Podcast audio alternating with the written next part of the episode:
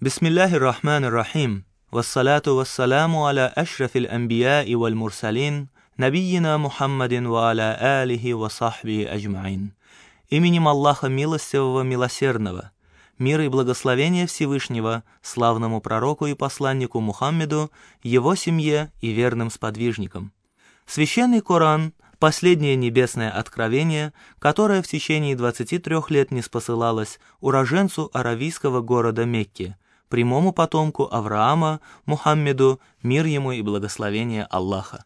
Коран подтверждает правдивость предыдущих небесных писаний, величайшими из которых были Тора, Псалтырь и Евангелие, неспосланные соответственно пророкам Моисею, Давиду и Иисусу, миром и благословение Аллаха. Коран отменил законы предыдущих посланников, исполнив тем самым древнее библейское пророчество «Я воздвигну им пророка из среды братьев их, такого, как ты», обещал Всевышний Господь своему избраннику Моисею. «Я воздвигну им пророка из среды братьев их, такого, как ты, и вложу слова мои в уста его, и он будет говорить им все, что я повелю ему. Кто не послушает слов моих, которые пророк тот будет говорить моим именем, с того я взыщу». Таким образом, пришествие Мухаммеда, мир ему и благословение Аллаха, стало исполнением этого пророчества из книги Второзакония. Он родился среди арабов, приходящихся братьями-израильтянам. Он пророчествовал именем Всевышнего и говорил то, что было велено ему. Он исполнил пророчество Моисея, равно как и пророчество Иисуса Христа, мир им и благословение Аллаха, дабы люди слушались его во всем. Он утешитель, пришествие которого предвещал святой пророк Иисус. «Я умолю Отца и даст вам другого утешителя, да пребудет с вами вовек», говорится в Евангелии от Иоанна. Мухаммед был тем самым утешителем, духом истины, который явился к нам, чтобы наставить нас на всякую истину, ибо не от себя он говорил, но говорил то, что слышал. Он передал человечеству послание Божье, мудрую проповедь для благоразумных, благую весть для праведников, суровое предупреждение для грешников, правдивое повествование о событиях прошлого и будущего, свод законов для всех тех, кто возлюбил Господа и смирился перед Ним с благодарностью, любовью и надеждой на милость и прощение Всевышнего. Коран — это Слово Божье, которое очищает и облагораживает душу человека, принося ему покой и уверенность в завтрашнем дне. Коран оживляет душу подобно тому, как сама душа оживляет безжизненное тело. Кораническое чтение не оставляет равнодушными сердца тех, кто способен слушать и разуметь, потому что оно настроено на волну человеческой души. Оно приносит исцеление тем, кто уже уверовал в него и распахивает врата к спасению перед теми, кто еще не сделал этот выбор. Поэтому чтение и изучение Корана считается одним из самых славных форм богослужения.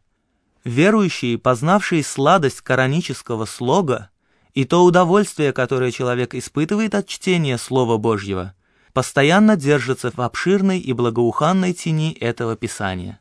Они размышляют над его стихами, которые называются аятами, знамениями. Смысл этих знамений проникает в их души, совершенствуя их и избавляя их от любых пороков и недостатков, подобно тому, как лекарство избавляет от болезни тела. О пользе чтения Корана часто говорил пророк Мухаммед, мир ему и благословение Аллаха.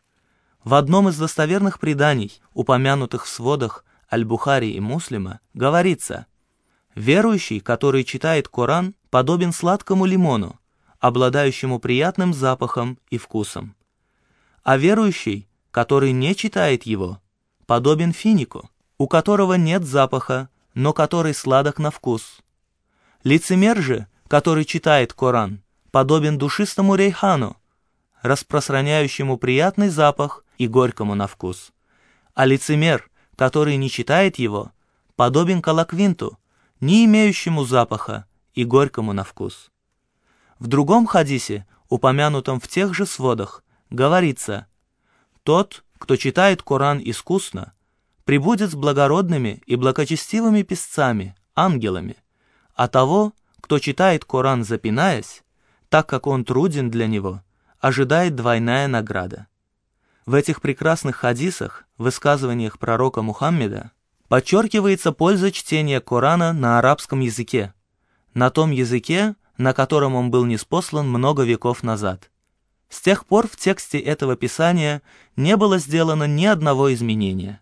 Ни одна буква не была вписана в него или удалена из текста, в чем можно легко убедиться, сравнив текст имеющихся у нас экземпляров Корана с древнейшими манускриптами VII века, хранящимися в Стамбуле и Ташкенте.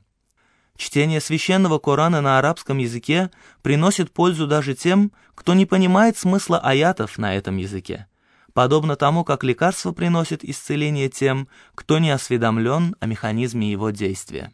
Однако высшего смысла чтения Корана, размышления над его мудрыми аятами невозможно добиться, не познав их значение. С этим связана острая потребность в переводе смыслов Корана на все мировые языки.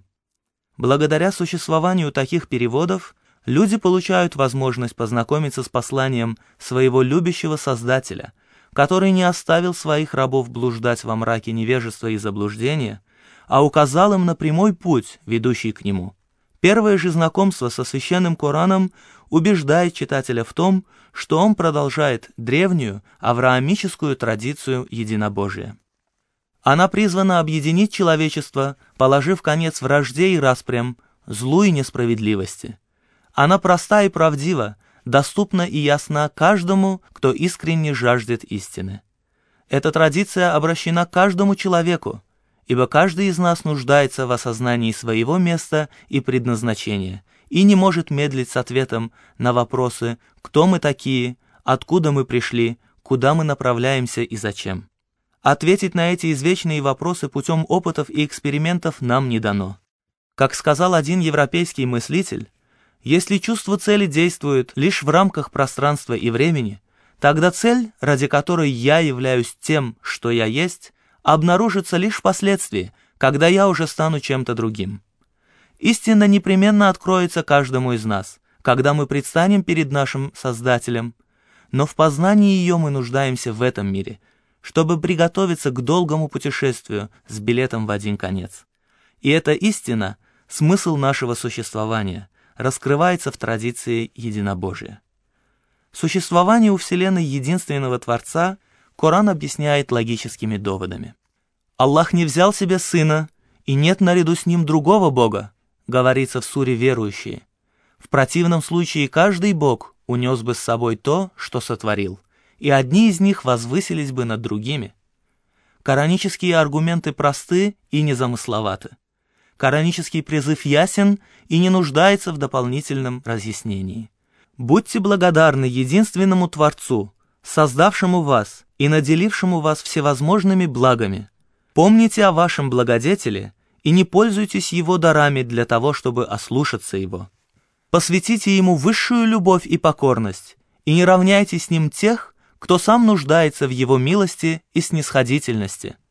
Этот прекрасный смысл воплощен в свидетельстве единобожия «Ля иляха илляллах», что означает «нет Бога, заслуживающего поклонения, кроме одного Аллаха».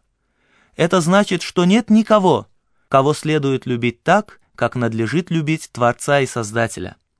Нет никого, на кого можно положиться так, как можно положиться на Него нет никого, кто заслуживал бы смирения и повиновения, любви и покорности, молитв и просьб о помощи, кроме единственного Бога, милостивого, могущественного, любящего, властного, мудрого и сострадательного Творца.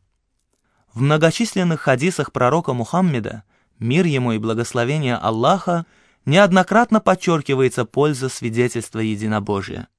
Аль-Бухари и Муслим передали со слов Убада ибн Ас-Самита, что пророк Мухаммед, мир ему и благословение Аллаха, сказал, «Кто засвидетельствовал, что нет божества, кроме Аллаха, единого, у которого нет сотоварища, что Мухаммед – его раб и посланник, что Иисус – его раб и посланник, а также Слово Его, посланное Марии, и Дух от Него, и что рай – это истина, и что ад — это истина, того Аллах ведет в рай в соответствии с делами его. В другом предании рассказанном Ибн Хиббаном и Аль-Хакимом со слов Абу Саида Аль-Худри, сообщается, что пророк Мухаммед, мир ему и благословение Аллаха, сказал, «Однажды Моисей сказал, «Господи, научи меня тому, чем я постоянно буду поминать Тебя и взывать к Тебе с мольбой». Господь сказал, «Говори же, о Моисей, нет божества, кроме Аллаха». Он воскликнул, «Но ведь все рабы Твои говорят это». Господь сказал, «О Моисей, если все семь небес с их обитателями, кроме меня, а также семь земель, будут на одной чаше весов, а слова «нет божества, кроме Аллаха» на другой, то перевесит чаша с этими словами.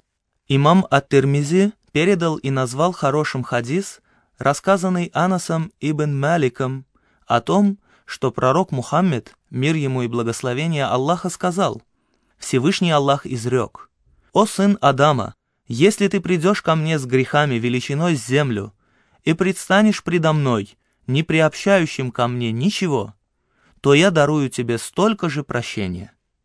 Таким образом, последователям чистого единобожия будет прощено многое из того, что не будет прощено другим.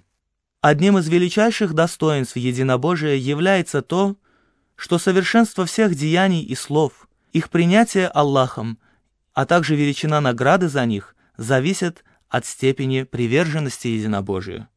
Достоинством его является и то, что именно единобожие облегчает рабу Аллаха совершение добрых дел и отказ от грехов, а также утешает его в трудную минуту. Для человека, преданного Аллаху в своей вере и своем убеждении, не трудны никакие религиозные обязанности, что само по себе предопределяет награду Всевышнего и его благосклонность. Такой человек легко расстается с земными прихотями, если они ведут его к неповиновению и влекут за собой гнев Всевышнего. Единобожие открывает перед человеком двери к величайшим тайнам мироздания, кладези божественной мудрости. В ее познании подлинное счастье, путь к которому лежит через священный Коран. Новый перевод смыслов Корана – который мы представляем вашему вниманию, является очередной попыткой донести до русскоязычных слушателей суть последнего откровения.